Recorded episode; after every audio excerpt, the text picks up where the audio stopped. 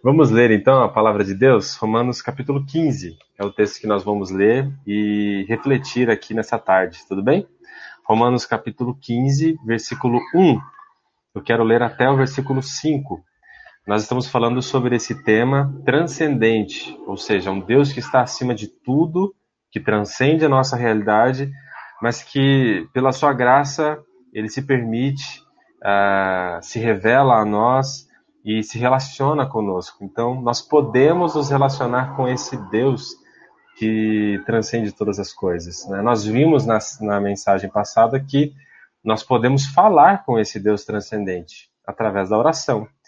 E agora nós vamos ah, ver aqui a partir desse texto que mesmo Deus sendo transcendente, nós podemos ouvi-lo, nós podemos ah, entender a sua voz, a sua vontade.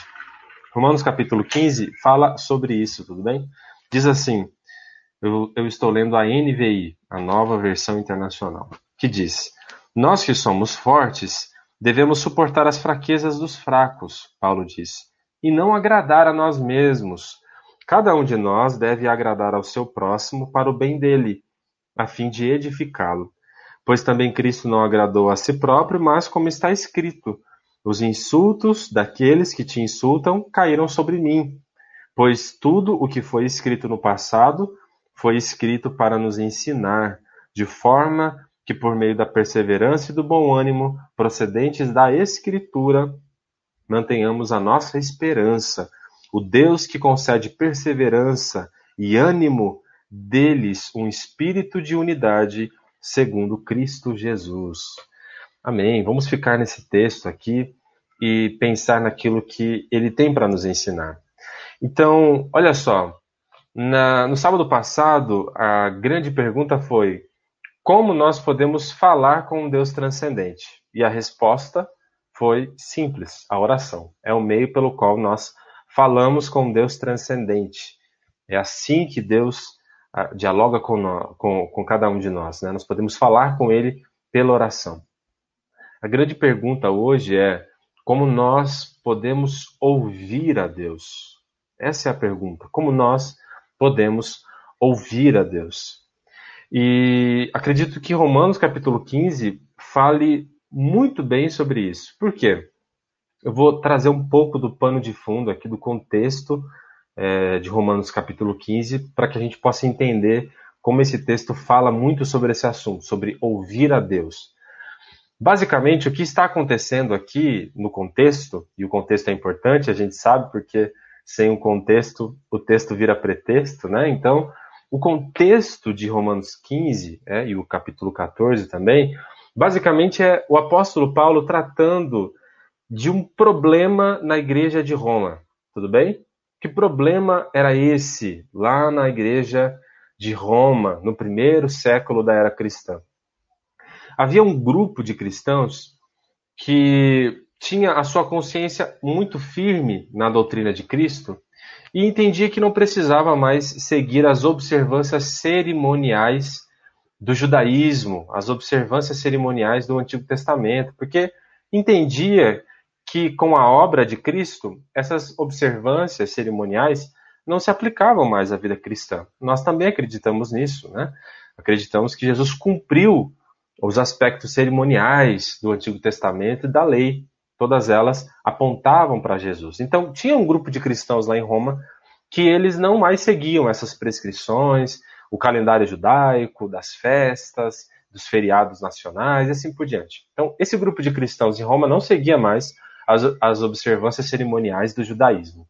Mas tinha um grupo de cristãos que eles ainda não tinham uma consciência tão firme ah, no entendimento de tudo que Cristo fez com a sua obra, e eles ainda entendiam que precisavam ah, guardar essas observâncias cerimoniais do judaísmo e do Antigo Testamento.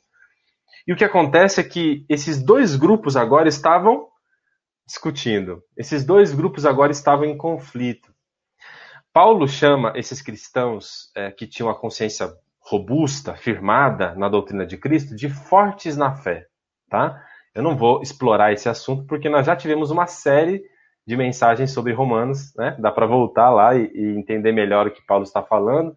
esse não é meu foco, quero apenas trazer o, o contexto, mas Paulo diz que esses cristãos que têm a consciência bem firme na doutrina de Cristo, Paulo os chama de fortes na fé.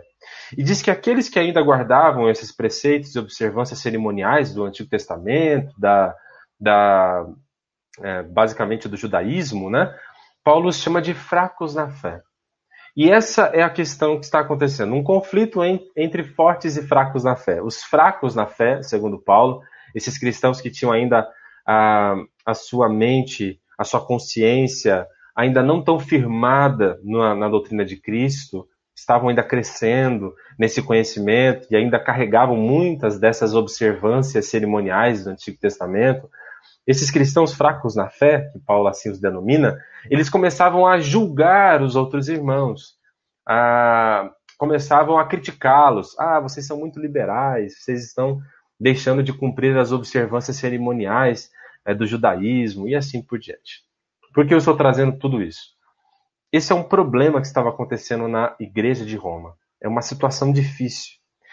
Ah, e o que acontece é que Paulo precisava lidar com essa situação. Paulo precisava lidar com esse problema. Paulo precisava ouvir a voz de Deus para orientar esses cristãos. É isso que Paulo precisava. Diante dessa situação que estava estabelecida, Paulo precisava, olha, eu preciso, Senhor, ouvir a sua voz, eu preciso entender a sua vontade para conduzir esses irmãos que estão tendo essas, esses conflitos na igreja de Roma. O que é que eu faço? Paulo poderia estar se perguntando. Eu preciso ouvir sua voz, Senhor. Fala comigo. Eu preciso de orientação para guiar esses irmãos. Os irmãos de Roma, os cristãos romanos, também podiam estar dizendo: Senhor, precisamos ouvir sua voz precisamos entender a, a sua vontade. Fala conosco. Como que nós podemos resolver essa situação? Então, Paulo, que escreve a carta, está diante de uma situação como essa, em que ele precisa ouvir a voz de Deus, em que ele precisa ouvir Deus falando com ele. E a grande questão é: como é que Deus fala com Paulo? Como é que Deus fala com a igreja? Como é que Deus falou nessa situação? E como é que Deus fala em toda a situação?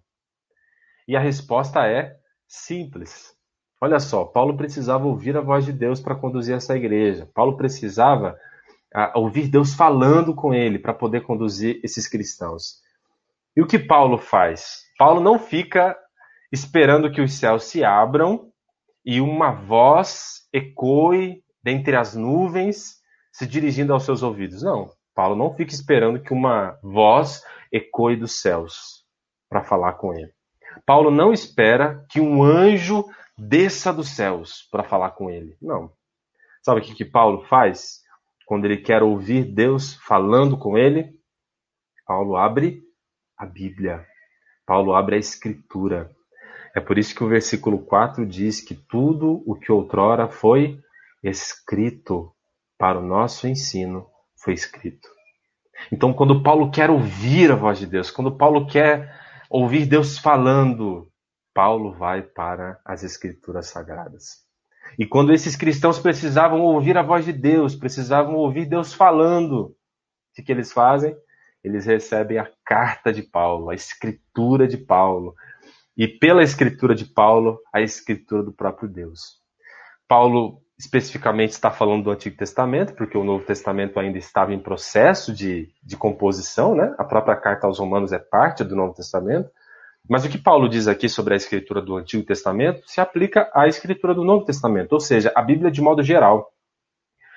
Tanto o Antigo quanto o Novo. Quando nós queremos ouvir Deus, quando nós queremos que Deus fale conosco, Aqui tem uma situação específica acontecendo na igreja, mas nós temos inúmeras situações, não somente situações eclesiásticas, mas situações familiares, situações profissionais, situações emocionais, situações espirituais, situações é, de diversas naturezas. Nessas situações, quando nós precisamos ouvir Deus, nós precisamos fazer como Paulo e abrir as Escrituras. Então, a grande pergunta hoje é: como Deus fala conosco? E, e a questão é que nós não precisamos esperar que os céus se abram e que uma voz ecoe dentre as nuvens. Nós não precisamos que um anjo desça dos céus para falar conosco, porque Deus fala conosco pela sua palavra. Ele já, pelo seu espírito, inspirou os autores para que 66 livros procedentes dele estivessem à nossa disposição. A Bíblia é a palavra de Deus, mediante a qual Deus fala conosco. E é isso que eu queria é, pontuar com vocês. A grande pergunta é Deus como, como Deus fala conosco. A grande resposta é Deus fala conosco pela Escritura Sagrada. E, e, como que Deus fala conosco pela Escritura Sagrada? Eu queria refletir aqui com vocês, tudo bem? É, Paulo nos mostra isso aqui. Primeiro, Deus fala pela Escritura de modo é, cristocêntrico. É isso que eu queria que você percebesse. Por que de modo cristocêntrico? Olha só, uh, Paulo está lidando com esse problema aqui dos cristãos que estavam discutindo uns com os outros, especialmente os fracos na fé, né? estavam julgando, é, ofendendo os irmãos que tinham a sua consciência mais firme na doutrina de Cristo. E aí Paulo dá uma solução para esses cristãos, com base na Escritura. Ele precisava ouvir Deus falando, foi para a Escritura, entendeu a voz de Deus e ele traz a solução para esse problema. Qual é a solução? Versículo 1 e versículo 2 do capítulo 15, tá? Diz assim, Paulo, olha, vou oferecer a solução para vocês, para essa situação difícil aí. Diz ele, mas nós que somos fortes, Paulo se inclui entre os fortes na fé, devemos suportar as fraquezas dos fracos e não agradar a nós mesmos. Portanto, cada um de nós agrade o seu próximo no que é bom para edificação. Essa é a solução. Paulo diz: nós que temos a consciência mais firme na doutrina de Cristo, em tudo que Cristo fez, entendemos que as observâncias cerimoniais do judaísmo não precisam ser mais obedecidas agora na nova aliança, porque Cristo as cumpriu na sua cruz, na sua obra. Nós que entendemos isso, precisamos ser tolerantes com os nossos irmãos, que ainda não chegaram a esse entendimento. Então, aqui Paulo está exortando quanto a para que sigamos o, a tolerância, a aceitação do nosso irmão e da nossa irmã, mesmo quando eles divergem é, em sua opinião. E aí Paulo dá essa solução. Então, acolham os fracos na fé. Depois que ele dá a solução, ele dá o exemplo. Qual é o exemplo? A partir de qual exemplo eu estou falando para que vocês façam isso? Para que vocês acolham, recebam, não pensem em si mesmos, mas relevem esses insultos que vocês estão sofrendo. Paulo diz: o exemplo é Jesus. Veja o versículo 3 de Romanos capítulo 15. Diz assim: ah, porque também Cristo não agradou a si mesmo, mas, como está escrito, os insultos daqueles que te insultam caíram sobre mim. Então, Paulo diz: olha, a solução para esse problema é que os fracos, na, os fortes na fé acolham aqueles que ainda não chegaram a esse entendimento, aceitem é, relevem esses insultos que vocês estão sofrendo. Paulo está se dirigindo aos fortes na fé. Relevem esses insultos, essas injúrias, relevem é, essas acusações que esses outros irmãos estão fazendo, esses irmãos que a, a, consciência ainda precisa ser fortalecida pela doutrina cristã, relevem. E aí Paulo diz, por quê? Sigam o exemplo de Jesus. Jesus fez isso, ele não agradou a si mesmo, ele não pensou em si mesmo. Mas de onde Paulo está tirando isso, que Jesus não agradou a si mesmo, que Jesus não pensou em si mesmo, que Jesus ele suportou as injúrias e as ofensas. Paulo está tirando isso da Bíblia. Paulo está tirando isso das Escrituras. Romanos capítulo 15, versículo 3 é uma citação. É uma citação do Salmo 69, verso 9, tá?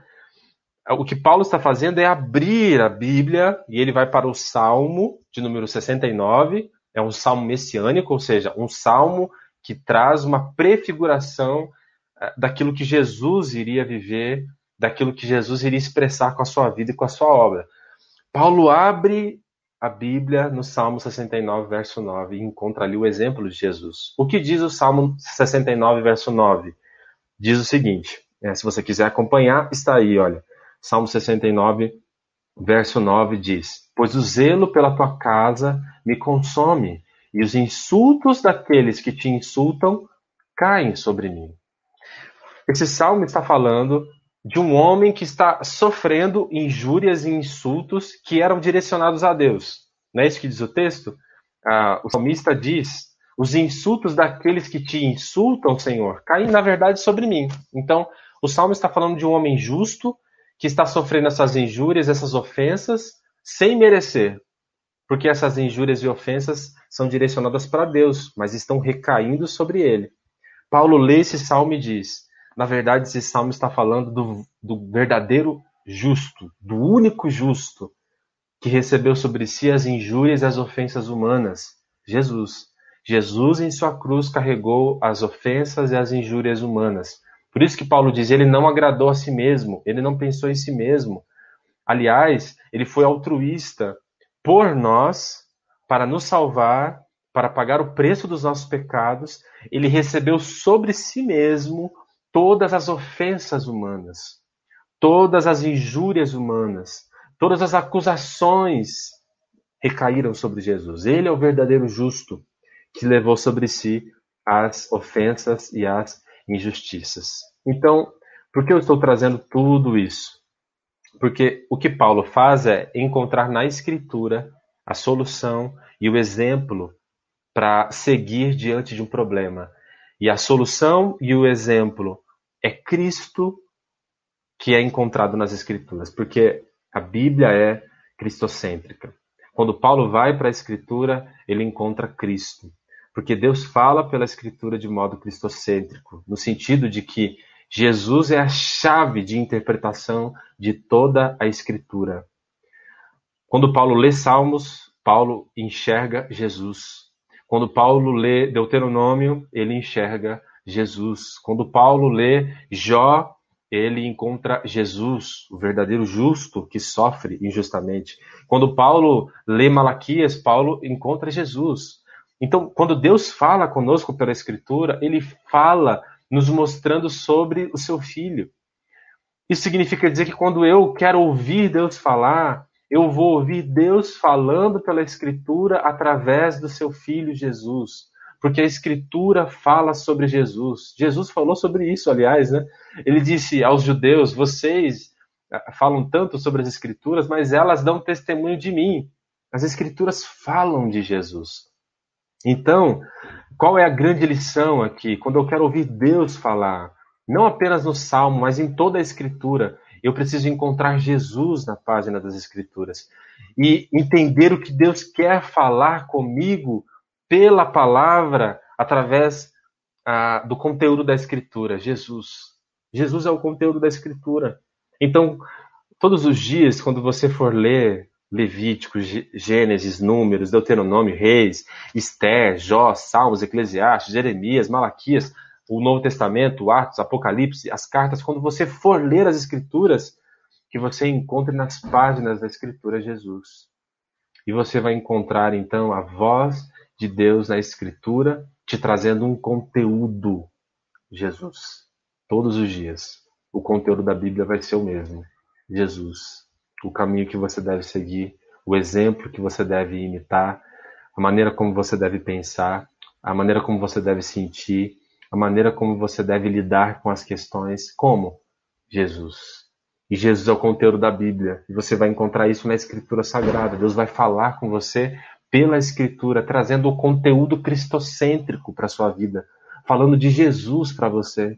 E através desse conteúdo você vai ouvir e discernir a voz de Deus para sua vida. Então, Deus fala pelas Escrituras de modo cristocêntrico.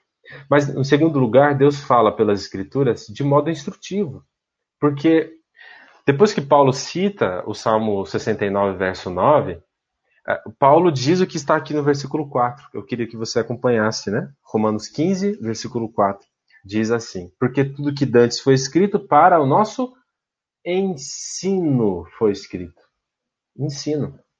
Então, foi o que Paulo fez. Ele pegou o Salmo de número 69, encontrou o conteúdo, que é Jesus, e através do conteúdo cristocêntrico, do exemplo de Jesus, ele aplicou esse exemplo à sua própria vida. Ou seja, essa porção da Escritura ensinou, instruiu, guiou, conduziu Paulo. E através dessa condução, Paulo pôde também orientar e conduzir os cristãos de Roma na maneira como eles deveriam proceder com essa situação que eles estavam vivenciando ali na igreja, né? Então, os cristãos de Roma tinham um problema e eles precisavam de instrução, de ensino, de solução para aquela para aquele conflito, e eles encontraram isso na escritura. Então, o que nós aprendemos aqui é exatamente isso, que quando você não sabe como resolver uma situação, você não precisa de autoajuda, você não precisa do horóscopo, você não precisa dos gurus da internet, você não precisa de um youtuber falando o que é para você fazer, agir, é, se relacionar, se comportar. Não, você não precisa disso. Quando você está diante de uma situação em que você precisa ouvir a voz de Deus, você não carece de autoajuda, do horóscopo, dos gurus da internet, de um youtuber ou de qualquer outro, senão da escritura, porque ela foi dada. Esse é o objetivo, esse é o propósito da escritura te instruir. Tudo que outrora foi escrito.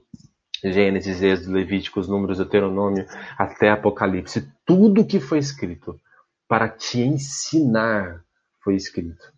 A Bíblia é o manual do Criador. Para nós, quem mais entende a sua criatura do que o Criador? Ninguém. Então ele deixou um manual para nós. E ele nos ensina. Então, Pense nisso. Quando você quer ouvir a voz de Deus, quando você quer ouvir Deus falando com você, não tem outro lugar para ir. É a Escritura Sagrada. Então, quando você não entende como solucionar um problema, quando você está é, em dúvida sobre como agir, quando você se sente desnorteado sobre a, a direção, o caminho que você deve seguir, ou então você se sente em dúvida sobre os sentimentos que você está acolhendo no coração, ou o, o comportamento que você te, tem adotado, quando você está em dúvida sobre a maneira como você tem é, falado, agido, sobre os pensamentos que você tem cultivado na sua mente, quando você não sabe o que fazer, as Escrituras irão te ensinar, as Escrituras irão te instruir, te conduzir, te guiar. Então você precisa ir às Escrituras para que elas conduzam a sua vida. E é assim que Deus te ensina, pela Bíblia. Lembra do Salmo 119, Verso 105: Lâmpada para os meus pés é a tua palavra, luz para o meu caminho. Paulo diz que a Escritura foi dada para ensinar. Tudo que outrora foi escrito para o nosso ensino foi escrito. Então, se você quer ouvir Deus falando com você, não se prive da instrução de Deus e ela vem pela Escritura. Mas como que Deus continua falando pela Escritura? Não somente de modo cristocêntrico, trazendo esse conteúdo cristocêntrico, Jesus para a gente, de Gênesis Apocalipse, não somente de modo instrutivo, ensinando, mas também ah, Deus fala pelas Escrituras de modo emocional. Por que de modo emocional? Volte aí os seus olhos para o, ver, o versículo 4, tá? De Romanos capítulo 15. Diz assim: ah, Porque, diz o apóstolo Paulo, versículo 4, porque tudo o que foi escrito no passado foi escrito para nos ensinar de forma que, por meio da perseverança e do bom ânimo procedentes das Escrituras, mantenhamos a nossa esperança. Olha só, tem outra tradução que diz que para que pela paciência e consolação das Escrituras, olha, procedentes da Escritura. Ah, em terceiro lugar, Deus fala pelas Escrituras de modo emocional. Por que de modo emocional? Paulo diz que quando você lê a Escritura, não somente Deus te ensina, mas Deus também comunica ao seu coração, às suas emoções, consolo e paciência. Consolo e paciência. Por que consolo e paciência? Lembra um pouco do problema que esses cristãos estavam enfrentando, tá? Os, os fortes da fé estavam sendo injuriados, estavam sendo acusados, estavam sendo ofendidos, infelizmente, pelos irmãos é, mais fracos na fé, os irmãos que ainda não tinham sua consciência tão robusta na fé cristã, na doutrina cristã. E aí o que Paulo está dizendo é: eu sei que vocês podem estar desmotivados porque vocês estão sendo acusados. Eu sei que vocês podem estar desanimados com essa situação. Sabe, às vezes tem situações na igreja que machucam o nosso coração. E não adianta é, se enganar achando que a igreja é um lugar perfeito. Não, a igreja é o lugar onde os pecadores salvos por Jesus se reúnem. Então, eu sou falho, eu vou falhar com você em algum momento. Você vai falhar comigo. E é por isso que a Bíblia diz: perdoai-vos uns aos outros, né? Se não houvesse falhas entre uns aos outros, não necessitaríamos perdoar uns aos outros. Então a Bíblia entende e diz que isso vai acontecer. Nós somos fracos e a gente falha uns com os outros, mas como nós somos cristãos e nós seguimos o exemplo de Jesus, nós nos perdoamos, nós caminhamos juntos, nos aperfeiçoamos, nós vamos amadurecendo uns com os outros. Nós, nós falhamos, mas pedimos perdão, mudamos o nosso comportamento, mudamos a maneira como a gente agiu. E é isso que é o caminho da santificação. Nós vamos melhorando cada vez mais. Mas esses cristãos aqui poderiam estar se sentindo desmotivados, o coração deles poderia estar ferido, porque essa situação conflituosa na igreja certamente machuca o coração. E aí Paulo diz: vocês precisam ir para a Escritura, porque não somente a Escritura vai trazer o exemplo de Jesus, vai trazer Jesus para vocês seguirem, não somente a Escritura vai ensinar o que vocês precisam fazer, mas a Escritura vai trazer paciência e consolo para o coração de vocês. Então, não importa qual seja a situação, não é só a situação eclesiástica, pode ser a situação familiar, financeira, econômica, é, é uma situação é, psicológica, não importa qual seja a situação. Mas se você está desmotivado, desanimado, sem forças, esgotado, exaurido, você precisa ir para as Escrituras Sagradas, porque as Escrituras Sagradas são fonte de ânimo, de consolo e de paciência. Quando você acha que vai entregar os pontos, quando você acha que vai desistir, você vai rastejando para a Bíblia, aí você encontra na Escritura as forças dos céus que você precisa. Você é fortalecido por Deus, você recebe ânimo, conforto, alegria. Quantas vezes isso já aconteceu com a gente, né? E aí você encontra na, na palavra de Deus aquele consolo, aquele alento, aquela palavra de encorajamento. Isso que é maravilhoso. E é isso que Paulo está dizendo. Quando o coração o coração está machucado, você precisa ir, porque Deus vai tocar no seu coração, porque Deus fala pela Escritura de modo também emocional. Deus trata das nossas emoções pela Escritura Sagrada. Lembre-se disso. Deus trata das nossas emoções pela Escritura Sagrada. Então, ele, ele vai infundindo no seu coração ânimo, força, paciência para perseverarmos quando nós caímos, para fortalecer quando nós estivermos fracos. Então Deus faz isso, Deus fala ao nosso coração. Então Deus fala pelas Escrituras de modo cristocêntrico, de modo instrutivo, de modo emocional, e em último lugar, Deus fala pelas Escrituras de modo esperançoso. Ainda no versículo 4, eu queria que você é, percebesse o fim desse trecho, né, do versículo 4. Porque tudo que foi escrito no passado foi escrito para nos ensinar de forma que, por meio da perseverança ou da paciência e do bom ânimo procedentes das Escrituras, mantenhamos a nossa esperança. Então, a Bíblia ela é esperançosa. Né? A Bíblia nos faz esperançar. Né? Vamos transformar esse substantivo em um verbo. Né? A, a Bíblia nos faz esperançar, né? como atitude, esperar, renovar as nossas esperanças. E, e qual é a esperança do, do cristão? Essa é a questão. A esperança se, se refere àquilo que nós esperamos. Ou seja, os cristãos aguardam, esperam as bênçãos da eternidade, da nova era, do reino de Cristo, que estará plenamente estabelecido na terra quando ele retornar.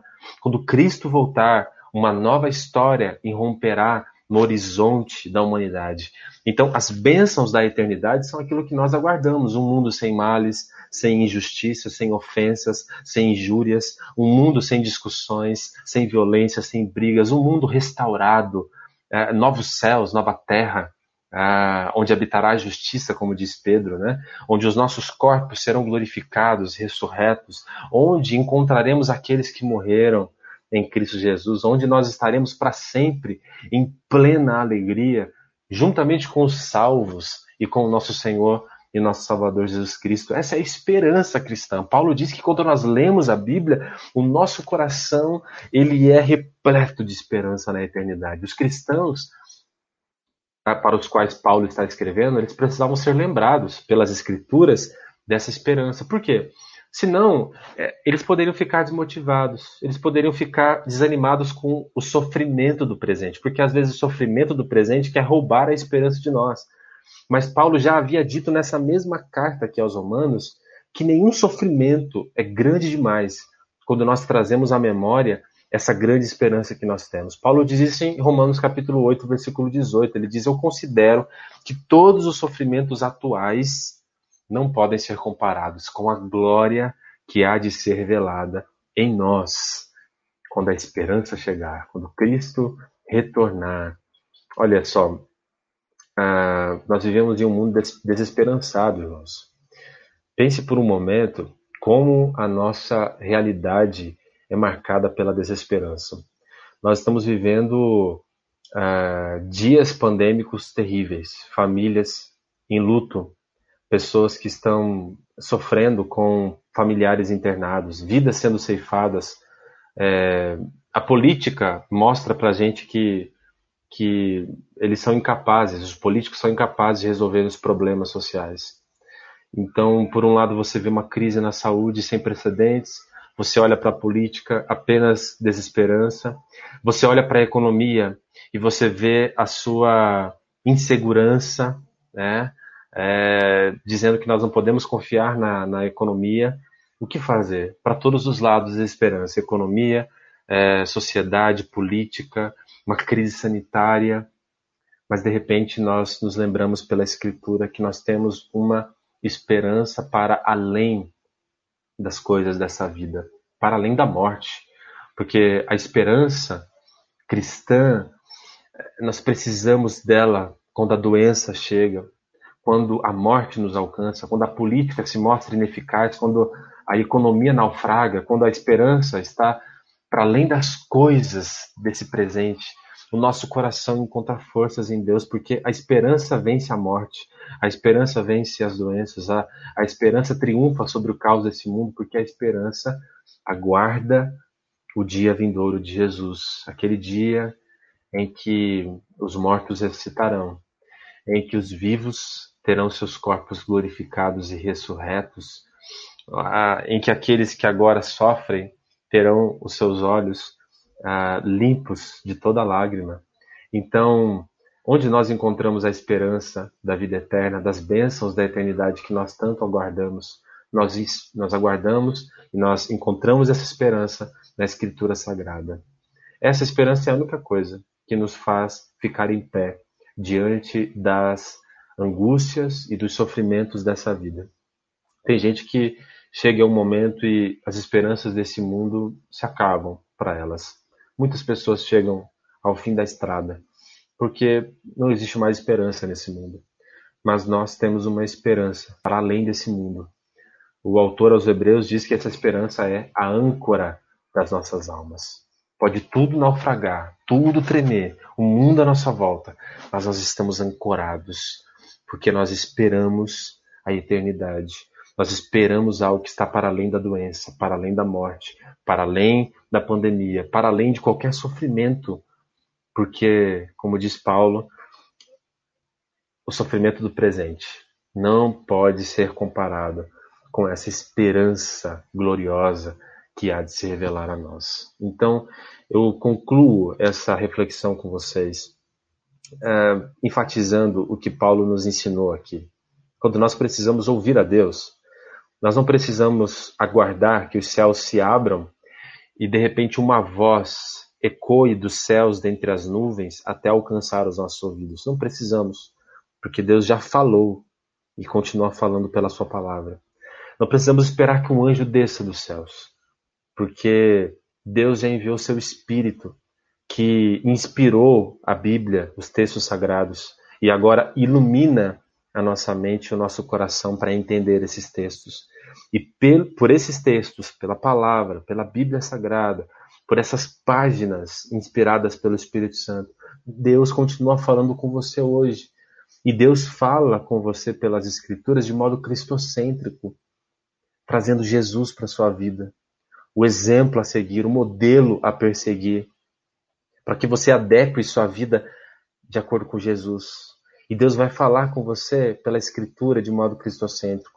E Deus vai falar com você pela Escritura de modo instrutivo. Ele vai te guiar, ele vai te conduzir quando você não souber o que fazer, quando você não souber como agir, como se comportar, quando você estiver sem saída.